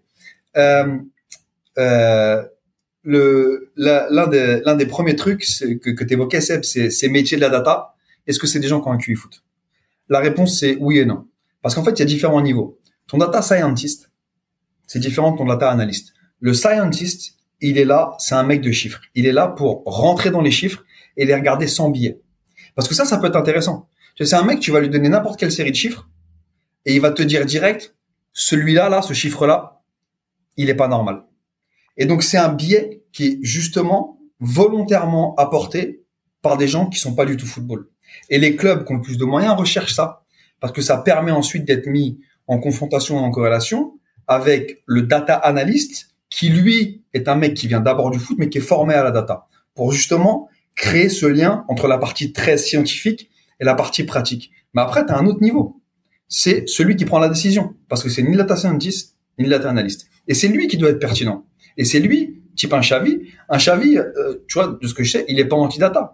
Mais dans ce qu'il dit, il a complètement raison. C'est-à-dire que moi, tu me donnes une data qui est décontextualisée, c'est-à-dire que tu me donnes une data et euh, dans le monde professionnel, j'ai pas regardé la vidéo, l'action, ce qui s'est passé avant, ce qui s'est passé dix secondes après par rapport à la, à la décision qu'il a pris, euh, la data elle est inutilisable. Et c'est pour ça que ces métiers sont importants. C'est parce que eux ils vont avoir le volume, ils sont employés pour décortiquer tous ces sujets-là. Donc l'important c'est d'avoir, selon moi, hein, le, le, le, le setup idéal, c'est d'avoir et des gens qui n'ont rien à voir avec le foot, parce que eux justement ils n'auront pas ce biais et c'est toujours intéressant d'avoir quelqu'un qui a pas de biais cognitif sur un enfin pas de biais pas cognitif mais d'avoir de pas de pas de parti pris pardon sur euh, sur sur un sujet et d'avoir ensuite la personne qui est capable de faire le lien entre cette personne là cette analyse là de la faire de la mettre en musique pour que ce soit pertinent avec le sujet foot et qui peut ensuite vulgariser ce travail là pour l'amener à celui qui prend la décision après il y a un truc qui est certain c'est que je suis au moins aussi euh, euh, réfractaire que toi à l'idée d'avoir de considérer que la data prend des décisions.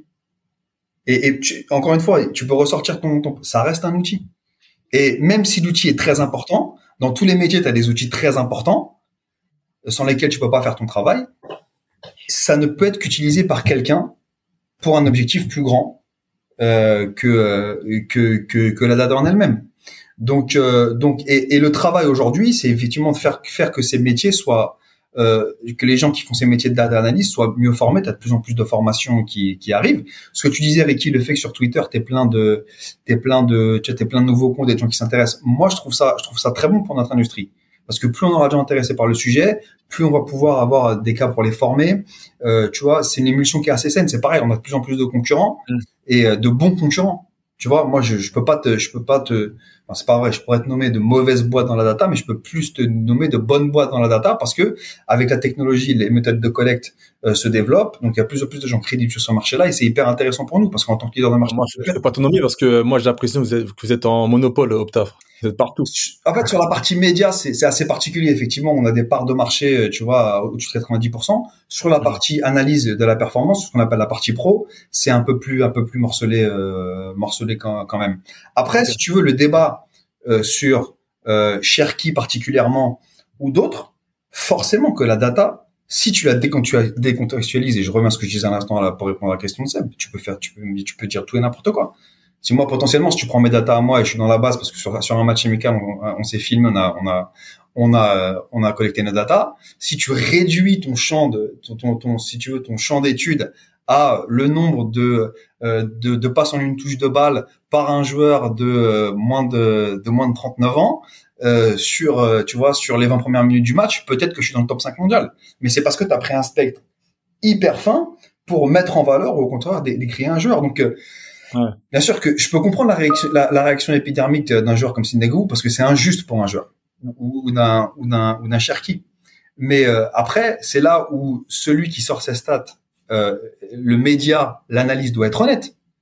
Euh, il dit, euh, ok, c'est une bonne stat, mais dans un spectre hyper euh, hyper hyper réduit du joueur de moins de 23 ans dans telle situation. Et, euh, et, le travail d'éducation qu'on a encore à faire, il est là. C'est tu peux encore une fois pas sortir un truc complètement du contexte et le prendre pour argent comptant. Et juste parce que cette stat, cette, stat est bonne, peut-être que c'est le peut- peut-être que que le que, que le joueur est super bon ou qu'il est il est pas fort. Parce que je suis j'ai plein d'exemples qui me viennent en tête, mais euh, à prendre un exemple de gardien, je me rappelle il y a des années avoir une discussion avec un entraîneur de gardien qui me et euh, tu vois le gardien bah potentiellement est-ce qu'il va être jugé sur euh, sur les corners sur le, le nombre de sorties aériennes euh, réussies. Potentiellement oui sauf que quid de tu sais s'il a pas le droit de sortir de bouger de sa ligne et c'était le cas par exemple de- à l'époque de Fabien Cola au Serre Giroud il lui disait sur les corners tu restes sur ta ligne parce que tu es meilleur en réaction sur ta ligne, même si c'est une tête de proche, que de vouloir aller euh, prendre le ballon entre tes deux défenseurs qui sont plus grands que toi, qui sautent plus haut que toi. Et ça, tu vois. tu vois, ça, si t'as, si, si, si t'as, si t'es pas dans le vestiaire, t'as pas l'information du coach, tu peux dire, ouais, Fabien Cole, il est nul. Euh, Le il, gardien- fait, il fait pas de Le sortie aérienne. gardien, le gardien Non, mais est c'est parce que je sais, non, non, je sais exactement le contexte. J'ai eu Patrick Rémy qui était un disciple de Giroud, qui a eu Giroud. Et exactement, je pense qu'il s'en est inspiré. Il a dit, ne prends pas un, moi, il me disait, ne prends pas un but que ma grand-mère ne prendrait pas. À savoir, tu sais, tu sors super loin de déviation et le ballon, il rentre en, tu sais, à- au ralenti dans le but. Ou si tu sors super loin de ta ligne et que le gars, il la pousse et que le ballon, il rentre en marchant, il dit, si ma grand-mère qui était restée sur sa ligne ne prenait pas le but, je veux pas que tu le prennes. Voilà. Et euh, on a eu des, euh, ju- ju- juste avant, parce que ça me fait penser à un truc, le fait qu'on mentionne les joueurs. Il s'est passé un truc assez amusant à l'époque, parce qu'il y a des années maintenant à Londres avec Joey Barton. C'est que Opta a aussi fait son euh, sa réputation sur le fait de balancer des tweets de manière régulière. Je, sais, je pense que vous êtes abonnés les gars, vous voyez, on sort Ah, à l'époque. ouais. Ah, c'est loufoque, ouais. Donc, en soi, ce jeu du chiffre, euh, tu vois, balancé comme ça, nous, on l'a, on l'a quasiment créé, tu vois. Et, euh, et un jour, je sais pas, on sort un truc sur Joey Barton. C'est à l'époque où il était à QPR, je sais pas de conneries. Et, euh, et une stat qu'il ne met pas forcément en avant, mais, mais, c'est parce que c'était le truc à sortir à ce moment-là. Euh, tu vois, tu avais une recherche d'abonnés côté Opta aussi, parce qu'on était une boîte qui grandissait, on voulait asseoir un petit peu notre réputation. Et là, ça rate pas. Joey Barton, qui était très pr- présent sur Twitter à l'époque, voit le tweet. Et je peux pas vous dire ce qu'il a mis sur Twitter, mais je vous l'enverrai par ailleurs. Et il sort un truc, en gros, où il, nous démonte. Et là, il y a un truc assez intéressant, c'est que derrière, on a répondu, on a dit, euh, on a sorti un tweet qu'il mettait en avant. En gros, euh, tu vois, en disant, on peut aussi dire des choses positives euh, sur euh, sur toi, mais en gros, ce que tu as dit, viens voir comment on travaille, tu verras que c'est pas vrai. Et franchement, il a fait un monde honorable, il est venu au bureau, euh, il a vu comment on collectait les datas, il, a- il s'est intéressé au truc, il a posé plein de questions, alors qu'il était ultra sceptique et il avait eu des mots, ce que je peux comprendre assez fort, parce que à la base, dans l'échange euh, sur la place publique, ça avait été assez euh, assez critique à son à son égard. Et des gens comme ça, du, si tu veux que ce soit des joueurs ou des coachs qui se sont intéressés euh, et qui ont été pas convaincus parce que l'idée c'est pas de les c'est pas d'en faire des tu vois des, des gens qui ne pensent que par la data mais qui se sont ouverts un peu au sujet on en a eu- on en a eu pas mal tu vois quand même sur euh, sur sur la longue route qui a été les nôtres depuis depuis le début des années 2000 Bah, c'est là, tu vois, c'est là où moi, aujourd'hui, qui suis un pro évolution, cherche, moi, j'utilise AI et tout ce que tu Ouais. veux, mais qui, qui est une partie de, de, ma personne et peut-être de ma personnalité. C'est pour ça que moi, je parle beaucoup. C'est mon travail aussi dans les personnalités, tu vois. Bah, qui suis aussi un peu à l'ancienne, qui aime bien être authentique et tout.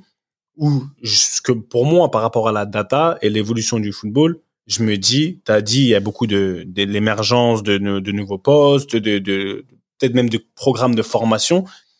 Il y a des joueurs, des anciens joueurs qui, je pense, eux ne savent même pas, parce qu'ils se connaissent pas vraiment, ils savent pas qu'ils sont attirés par tout ce qui est tech, tech et tout ça.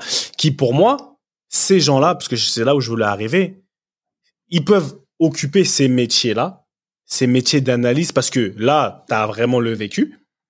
Et ils ont réellement cette légitimité de dire que, non, t'as vu, comme nous, on voit, on dit, ah, là, lui, là, il joue pour les stats. Tu vois, on le, on peut, c'est des choses que tu sens, des choses que tu peux pas apprendre à quelqu'un. Et je pense que pour, pour qu'il y ait un bon mariage entre ceux qui sont un peu, tu vois, réfractaires et qui sont encore un peu trop à l'ancienne, qui, ils ont du mal à prendre l'évolution, c'est d'amener ton, bah, ton, ton, tes pères, ceux qui, eux, ont fait l'industrie du football, qui ont fait, tu vois, sur, sur qui on a, on a lancé des stats, qui eux ont cette, euh, cette préférence naturelle. C'est, moi, je serais jamais analyste, je peux pas faire un PowerPoint. Tu vois ce que je veux dire? C'est pas mon truc. Les chiffres, c'est pas mon, mais moi, je suis plus dans le relationnel. Je suis plus dans le direct. Je règle des problèmes. Ça se travaille. Hein. Ça, non, mais, ça se marier les deux aussi. Ouais, mais ça peut être une nouvelle, une nouvelle euh, porte d'entrée. Ouais, mais il faut savoir qu'un analyste, quelqu'un qui travaille avec les chiffres à ce niveau-là, c'est quelque chose, tu vois, moi, ça va me prendre énormément d'énergie.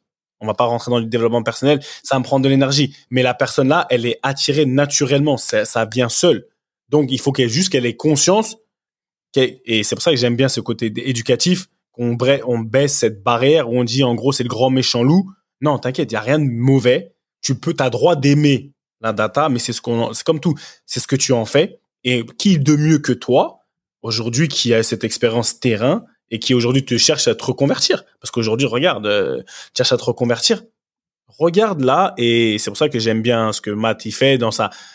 Pourquoi j'aime beaucoup Matt en tant que personne, c'est parce que c'est quelqu'un entre guillemets du terre-terre, c'est quelqu'un qui est là, qui est sur le terrain. C'est quelqu'un qui oublie pas, qui est pas juste dans les dans les dans les dans les écrans. Tu vois, il n'oublie pas qu'il y a une partie humaine et qui de mieux que le joueur ou le ou l'entraîneur ou ce que tu veux. Même le joueur qui a joué en CFA, je te parle. Hein, te parle, moi, je, je te parle pas du joueur professionnel. Je te parle de l'acteur de l'industrie footballistique. Comme il l'a dit avec Smaïl, Smaïl a une carrière de footballeur. C'est pas un problème qu'il soit professionnel ou pas.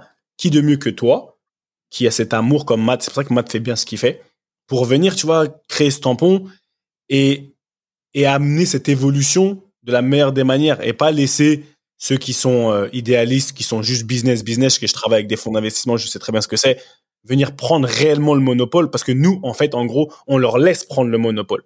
La data, elle est là et nous, on leur laisse prendre le monopole. Ça, le, le, un, truc pour, pour parler d'un truc vraiment, un, ressenti en tant que joueur encore en activité, c'est que j'ai l'impression que la data et tous ces postes que ça a créé ont permis à des gens qui n'ont jamais été en immersion sur un terrain ou même dans un vestiaire. Parce que moi, je parle pas de l'exposition en tant que joueur, je parle de ce que ça comporte de rentrer tous les jours et de devoir faire ses, de devoir faire ses preuves dans un vestiaire. On en parle souvent oh, tu es au milieu de 24 autres mal alpha.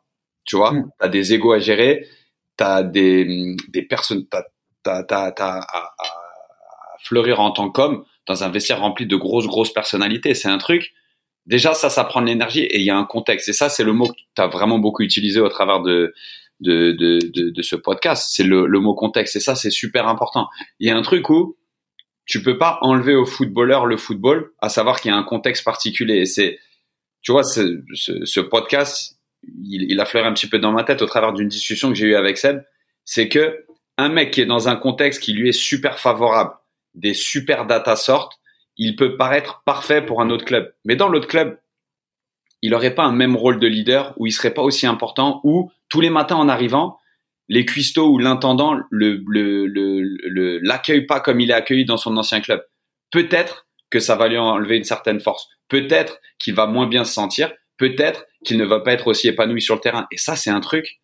Je pense que c'est important de comprendre que, ouais, la data, c'est devenu un outil vraiment important. Moi, sincèrement, j'étais hyper sceptique et on se connaît depuis assez longtemps. Ah, bien sûr. On a eu des débats bien plus houleux, alors que maintenant, je, suis vraiment, tu vois, je comprends vraiment l'utilité. Mais il y a, il y a quand même un truc, on peut pas décontextualiser, tout décontextualiser. Et quand je vois, par exemple, de loin, ce que j'ai l'impression que Toulouse fait, à savoir robotiser une sélection. Ils ont viré, ils n'ont pas viré, ils ont pas prolongé toute leur colonne vertébrale qui les avait fait monter de Ligue 2 en Ligue 1, qui étaient arrivés 13e en Ligue 1 l'année d'une promotion et gagner une Coupe de France, sous prétexte que, ok, il y avait des espérances financières, il y en a qui ont surperformé, mais de l'autre, ils ont viré le coach parce que, a priori, il aurait dû terminer dixième. Ouais. Un truc. Je vais, pouvoir te parler un peu de un peu de Toulouse après, mais je reviens rapidement sur ce que disait Seb, euh, parce que pour moi, il y, a, y, a, deux sujets, un beaucoup plus vaste pour lequel vous êtes plus pertinent que moi, mais et un plus proche de moi, c'est que tu vois, nous, moi dans mes équipes, j'ai deux anciens pros. Euh, euh, parce que euh, c'est clé en fait, tu vois, ne serait-ce que pour, je, je, je, vais, je vais être très très très froid, ne serait-ce que pour une question de réseau c'est que tu vois le, le, mec qui dirige mon équipe euh, sur la partie euh, euh, sur la partie nord de l'Europe, donc c'est le UK, la Scandinavie et on met dedans la partie euh, TAR, donc c'est l'Allemagne, l'Autriche, la Suisse, etc. C'est c'est un mec qui a 400 matchs en pro, qui a joué en Allemagne et, et en et en Turquie entre la D2 et la D1 et tu vois de manière très simple, moi les mecs qui vendent mes produits sur aux, aux équipes, bah ils ont besoin d'aller au centre d'entraînement et euh, c'est un mec euh, qui à qui on ouvre la porte à tous les tous, tous les tous les euh, tous les terrains d'entraînement ne serait-ce qu'en Allemagne ou en Turquie parce que c'est un mec qui est connu là-bas il y a joué il a d'anciens coéquipiers qui sont qui sont placés dans l'industrie et, et en plus il est c'est l'un des mecs parce qu'il était sur le terrain quand il adresse nos produits il est capable de, euh, de, de, de, créer ce, ce, ce, pont entre la théorie et la pratique, l'utilisation d'un club de foot. L'autre mec, qui est un ancien pro, qui a, qui a, qui a, qui a beaucoup joué au Danemark, lui, mais qui a, tu as fait qui a des matchs de Ligue des Champions, etc. C'est le directeur des produits sur la partie pro. Parce que, encore une fois, dans la manière dont les produits vont être utilisés dans les clubs, on avait besoin d'un mec qui a ce regard de joueur et qui sait que cette data, à l'arrivée, elle va être présentée à, elle peut être présentée à un joueur. Et comme il connaît les différents aussi niveaux euh, de connaissances qu'il peut y avoir dans un club, dans la manière dont on va conceptualiser nos produits, c'est important d'avoir quelqu'un qui est, tu vois, qui pour le coup a été sur euh, sur le terrain. Mais la raison pour laquelle ils sont aussi bons dans leur métier, ça m'amène au sujet le plus large, tu vois, que tu évoqué Seb, c'est euh, c'est le, le le problème que tu as aujourd'hui dans euh, l'accès au métier du foot aux anciens joueurs. Aujourd'hui, tu cantonnes les joueurs, c'est un sujet qu'on évoque super souvent avec Edouard, notamment sur le, sur le podcast. Tu cantonnes les gens en, en, gros à deux grandes catégories de métiers que je vais appeler euh, staff, dirigeant, ouais, peut-être peut-être trois, euh, ou consultant dans les médias. Mais tu, enfin, tu vois, des, des postes dans le foot. Et agent, ouais, voilà, bien sûr. Voilà, Et des postes dans le foot, en a mille. Tu vois, ne serait-ce que dans les, dans les instances.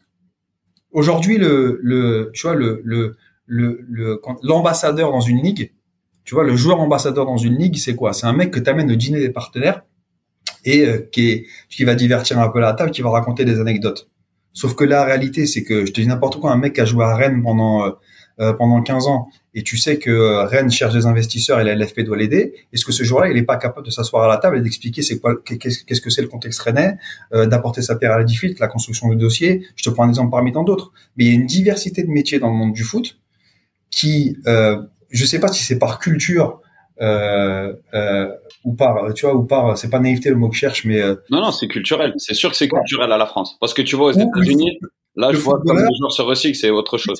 En France, le mec qui met un jogging, il est pas capable après de passer dans un bureau. Alors que les skills qui te permettent, tu vois, pas seulement d'être footballeur professionnel, mais ne serait-ce que au plus jeune âge de comprendre ce que c'est les notions de compétitivité, euh, la vie en collectivité, tu vois, la, la capacité à euh, la, la, capacité à avoir un objectif à t'y tenir, euh, tu vois, d'être constant, de comprendre les retours. Et un truc, tu vois, par exemple, qu'on sous-estime de fou chez les footballeurs.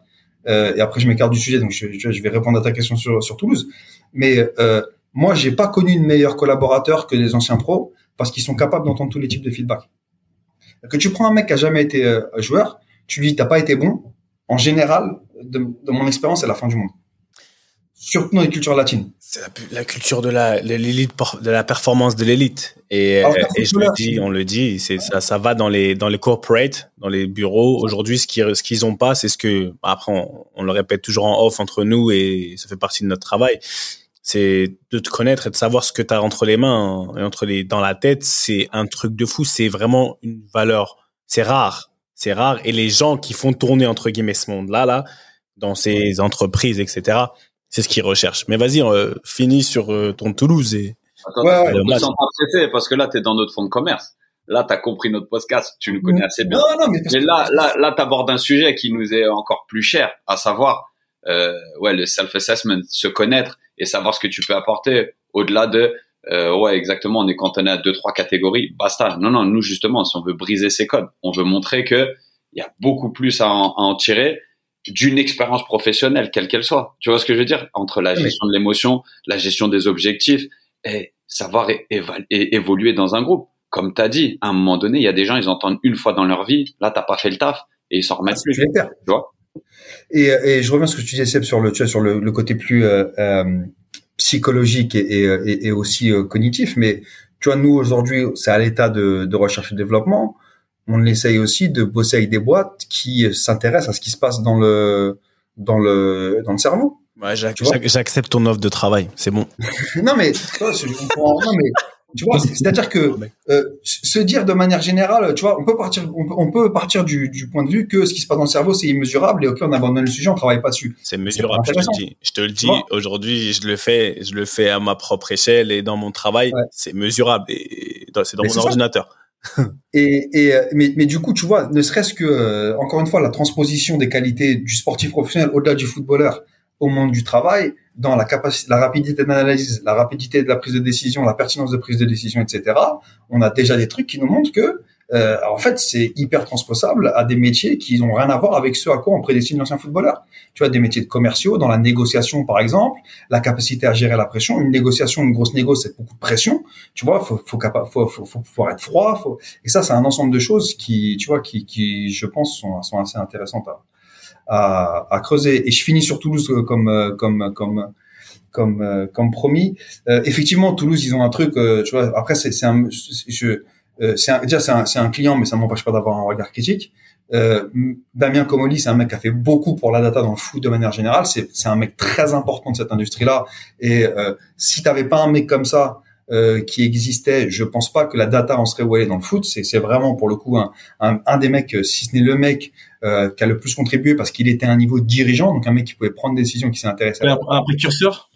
Ah ouais, c'est un précurseur, clairement, parce que parce qu'il l'a intégré au process de décision, il a misé dessus.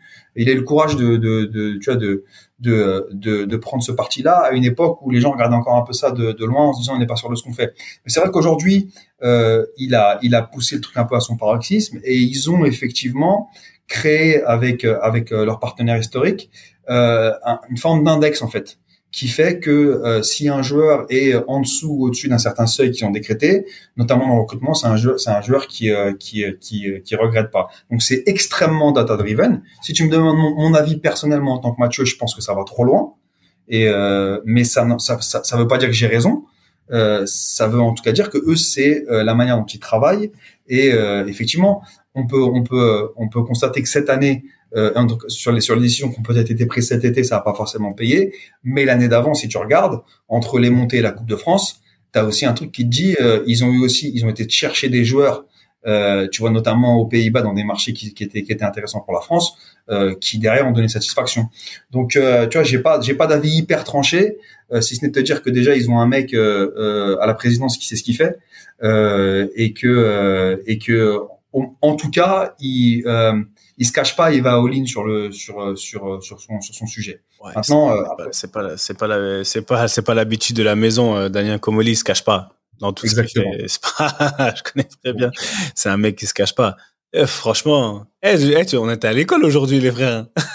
Ah, Moi, j'ai- pas intervenu, j'ai bu vos paroles. Ah, on était en classe. Mais je, peux- je peux vous dire non. que je vais réécouter ça la semaine prochaine, là, quand j'ai parti faire mon MIP, là. Dans ma chambre, là, je vais me mettre le podcast dans les oreilles. Ça va m'inspirer. Donc, ça fait quoi ce week-end, euh, Freelandies, alors? La semaine prochaine, MIP, mais ce week-end, qu'est-ce que tu fais? Ce week-end, bah, baptême de feu, baptême de feu en Ligue 1. J'ai connu mon, j'ai... Ah ouais! Eh, t'as même ramené les bruits, t'as même ramené le montage, euh, à Newcastle, toi. hein. T'as ramené la caisse sonore. J'ai tout ramené, frère. Je t'ai dit, je suis parti à Newcastle, je suis parti avec mon sac. Je reviens demain matin. Je suis avec une valise. Les gens ils disent, mais qu'est-ce qu'il fait? Carré, carré. J'ai tout pris. Non, mais écoute, euh, second baptême de feu. Hein. Après le baptême sur le terrain, là, ça, ça va être, euh, ça va être dans les tribunes, au niveau de, des, comment- des commentaires, avec Amazon. Que je commentais Montpellier-Clermont dimanche, mais bon, euh, pour moi, le plus important, ça va être le début du MIP. Hein. Tout, tout ce que vous avez dit là sur la fin, tout ce que vous avez synthétisé sur sur les genres de foot, la reconversion, tout ça, tout ce qu'il peut apporter, bah, je vais essayer d'appliquer ça. hein. Je- je- Là, je pars sur deux ans de formation et c'est parti. Per- Permettez-moi une petite parenthèse sur, euh, sur l'application de Ricardo Fati au MIP. Il a attrapé Séphérine en, en loge à, à, à Rome. Ah mon gars, on a fait des causes. Hein. C'est là qu'on a pu voir les, les social skills de Ricky Fati. Il n'a pas hésité une seule seconde. Il a dit, j'ai envoyé mon application. Regarde, s'il te plaît. C'est pas Ah mon gars, hey, Matt, t'as t'appelles, hein. J'ai pas fait une photo avec Totti, mais par contre, la Exact. photo avec Séphérine, elle est là, mon gars. Exactement. pendant, pendant que je faisais le fanboy avec Totti et que j'ai pris ma photo grâce à Ricky, lui, il a fait sa photo avec Séphérine. L'ambition était Mon différente. Non, non, Séphérine, ça y est, c'est, c'est mon futur grand, mon gars, t'inquiète pas. Ah, ça, ça va se passer, c'est ça, j'aime bien. Etiel, ce week-end, c'est Etiel ou c'est ailleurs? Ça, donc c'est Philly ce soir à Philly, euh, samedi soir à ETL contre Cincinnati. Et moi aussi, hein, mon petit mon petit paragraphe UEFA, j'ai terminé mon CFM, j'ai fait mon oral le lundi matin. Donc Alors, alors, alors, comment il a, eu, ça il a eu 12 sur 10, tellement c'est un intello. j'ai pas eu la note, j'ai pas eu la note encore, mais C'est lui qui a noté les autres. Ah c'est lui le, prof, et le Mais professeur. tu vois, eh, tu sais quoi, il y a un truc où quand on était petit, on croyait être, euh, être drivé par le, le, le devoir de bien faire. Et là, je réalise que en fait la compétition c'est dans le sport et partout ailleurs. C'est-à-dire que là, j'avais un oral et pour passer l'oral, j'ai dû le passer à 4h50 du matin. Écoute, moi, je me suis réveillé une heure avant. J'ai, je me suis mis dans les conditions pour performer comme si j'allais jouer, tu vois. Et j'ai ressenti pas la même adrénaline, mais une sorte d'adrénaline de eh, vouloir bien faire les choses. Et c'est un truc quand j'étais petit, je pensais juste euh, bien faire pour satisfaire mes parents et en fait, je réalise que je voulais bien faire pour me satisfaire moi parce qu'en fait, t'as envie de gagner, tu vois. Mais gagner, Ouais. c'est bien faire les choses, tu vois. C'était le, le désir de bien faire les choses. Donc, bien sûr, c'est pas le MIP de l'UFA, c'est le CFM de l'UFA. C'est pas mal, hein. Il à, gentil. à, à Ricky Fati, mais c'est ouais, c'est un, c'est neuf, neuf mois d'études. Je, suis content de l'issue. J'espère avoir euh, cartonné mon oral pour euh, pour terminer sur une bonne note. Matt? Écoute, euh, ce soir, bah, comme toi, on va peut-être se, peut-être se Ouais, on croiser. voit, tu vois, là-bas, il y a Sam James Park, là. Tu vois, là. Là. écoute, moi, il est, je suis- il est juste de l'autre côté de la rue, là. Voilà. Attends, mais Matt, Matt, la question c'est quoi? Tu vas être avec les gars d'Auteuil ou tu vas être en Non, là, non, non, c'est, ça, c'est, là, là, c'est, Tu vois, Matt, il a le luxe de choisir, tu vois. Soit celui, c'est une soirée à Auteuil, une autre soirée dans les loges. Écoute, Calme. ce soir, je suis invité par l'UFA, donc, euh, on se, je, je vais enlever la casquette. On va mettre Euh, je, petit- euh, ouais, je vais, je vais essayer de tailler un peu la barbe avant de sortir. Non, non, ce soir, c'est, ce soir, c'est business. Ah, ça c'est business, hein. Ouais, donc, C'est pas euh, mystique ce soir, c'est. et puis, et puis, on rentre à, on rentre à Paris, euh, euh, à- demain et semaine prochaine, Manchester, donc on retrouve le, le nord de l'Angleterre. Et ben, justement, il y a un petit colloque entre, entre data analystes et, et data scientists à Manchester tous les ans. Et donc on va participer à ça. À l'occasion de Manchester Arsenal ou? Même pas, écoute, euh, je, c'est, c'est, euh, c'est lundi, mardi, donc euh, je sais pas, le match, le match est lundi soir ou pas? Dimanche. Euh, C'est dimanche? Ouais, non, c'est, non, c'est, c'est dissocié, mais en fait, c'est euh, une boîte qui s'appelle Training Ground Guru qui, euh, qui pour le coup, euh, a, si tu veux, est une boîte qui fait du consulting pour euh, en tactique et en data et qui organise son, son forum annuel. Et donc c'est pratique parce que tu as beaucoup de clubs qui sont là, ça permet de voir des clients, de faire un peu de relationnel. Donc, euh, donc voilà le programme sur les, sur les sept prochains jours. Merci, j'attends mon invitation, je viendrai. Et euh... Avec- grand plaisir. Non, Invité par, euh, par aïe, aïe. Bon, bah, franchement bien. Et ce week-end, non, pour ma part, pareil, comme d'habitude, je crois que ouais, je suis en plateau. Ouais, je suis en plateau ici, BBC. En radio, je suis en radio ce week-end. Ça va être bien, c'est plus relax. Ce soir, ce soir, t'es invité par le club ou t'es en Je suis radio invité, non, ce soir, je suis invité par le club. Je dois aller, euh, là, là, j'ai deux speeches. J'ai un speech, euh, un speech dans une heure et un speech juste avant le match dans les, Ouais. dans les loges. Magpie Legend, hein. Hein? Tu te considères plus comme un Magpie ou comme un Spurs? Non. Oh, je me considère comme un Parisien. Bon, vas-y. Ah, c'est voilà. On finit sur ça. Non, tu me demandes. Tu me demandes. Plus comme un, comme un Spurs. Je, non, je t'ai- mais en fait, t'es un fou, toi. Je t'ai, maintenant, on va dire Spurs ou Magpie, tu vas dire Parisien, tu vas dire. et si tu me demandes entre les deux, j'ai, chaque, les gens, ils pensent, ils veulent, les gens, ils viennent me tailler plus en fonction, ils pensent que je suis un fan des Spurs. Ils pensent que je suis un fan des Spurs. Ce qui n'est pas le cas. Et si tu me demandes, je veux que les Spurs y gagnent, bien sûr, je veux qu'ils gagnent. Mais les Magpies, quand ils jouent, je veux qu'ils gagnent. Mais si je suis plus un des deux, non. Franchement, non, même pas. Mais si tu me demandes, chaque fois, ils me demandent les gens, tu supportes qui? Je supporte le PSG. Je supporte le PSG. Comme il a dit, moi, on va finir, on va conclure là-dessus. Bah, bien sûr, je supporte le PSG, mais tout à l'heure, tu vois, comme euh, le match, au final, l'épisode, il va sortir après le match. Je vais, quand je vais commencer à parler, on va me poser des questions, je vais rester mesuré, tu vois. Mais dans mon cœur, dans mon cœur, je veux une chicotte de la part du PSG, c'est tout. Un Paris. De un Paris, je dis. De un Paris? Matt, tu dis quoi? Ah, 2-0. 0-2, alors. On n'encaisse pas. Ouais, 0-2, pardon. On n'encaisse pas. On n'encaisse pas? Q? Les gars, moi, vous savez, les pronostics, c'est pas mon truc. Hein. Ah, vraiment Moi, j'aime l'analyse, tu Ouais, vois. ouais. Ricky, c'est pas trop son truc non plus si on regarde les pronostics euh, sur Twitter avec la, sur la Ah, Ligue 2. ouais, laisse tomber, laisse tomber. Mais la- Attends, mais la, la Ligue 2, c'est une dinguerie, la Ligue 2, frère. La Ligue 2, tout le monde bat tout le monde. C'est Avec qui c'est la Ligue 2. C'est Ah, un bon, laboratoire, Ricky. C'est un laboratoire, la Ligue 2. C'est Non, moi, je dis un, ouais, c'est vraiment intéressant. Il n'y a pas de logique. 3-1, un 3-1 PSG. On encaisse parce que St. James Park, c'est trop le feu. C'est trop le feu, St. James. Avec, avec une possession de euh, 35, euh, Ex- 65, Expect- et ex- XG, XG de Ouais. 3 pour Paris et de 1 pour Newcastle. Tu parles de XG, mais attends, Newcastle, ils ont fait 0-0 contre Milan. Mais Pop, il a fait un match. Ouais. Il a rien match. fait du tout. Mais non, il- mais les Milanais, ils ont tiré sur lui. J'étais là, je commentais le match. Franchement, il a, il a, il a pas fait un match extraordinaire. Ils ont été plus maladroits qu'il a été extraordinaire. Les arrêts, ma parole, il a pas plongé. En tout cas, d'après les stats, il a fait un match de fou. On a, on a plus, on a plus le temps pour ça, mais j'avais une anecdote sur justement les XG et, et, et Alan Shearer de, de Newcastle, mais ce sera pour un, ce sera pour un autre moment parce que je sais qu'on est dans les arrêts de jeu là. Ouais, on est dans les arrêts de jeu, on doit se barrer. Ouais, c'est bon. Et si, et tu vois, très souvent, si on part pas au bon moment, il y a souvent, on- à l'époque, si on faisait pas les choses dans le bon timing, il y avait Monsieur Ravio qui venait, qui disait Monsieur Quentin Westberg, Monsieur Fati, Monsieur Basson, basket par cas, allez hop, vous tournez. Je vous aime beaucoup les frères, mais j'ai du travail. Donc à la semaine prochaine, c'était ballon main corps, beaucoup d'amour, on est ensemble. Q. Ciao. Merci l'invitation les gars. Comme toutes les bonnes choses ont une fin, la réunion de famille ballon main corps de cette semaine est terminée. Mais t'inquiète pas, on va pas loin, on revient très vite. J'espère que t'as kiffé passer un peu de temps en notre compagnie et que t'en as appris un peu plus sur ce grand mystère que peut représenter le quotidien, le mental du sportif de haut niveau. D'ailleurs, si t'as vraiment apprécié, n'hésite surtout pas à nous donner de la force sur les réseaux sociaux pour la génération 86. On dit souvent que tout ce qui se passe en famille doit rester secret. Bah là, tu sais quoi? On brise l'école on t'autorise à en parler, à partager ces réunions familiales avec le plus de monde possible. Fais tourner et partage nos valeurs avec passion. Et au fait, si tu veux retrouver tous nos autres épisodes, c'est super simple, comme un contrôle passe. Ils sont sur toutes les plateformes traditionnelles d'écoute. Merci encore pour ton soutien. Et comme disait un illustre monsieur qui nous est cher à tous, et au coco, ballon, main, corps. Allez, à la semaine prochaine la famille.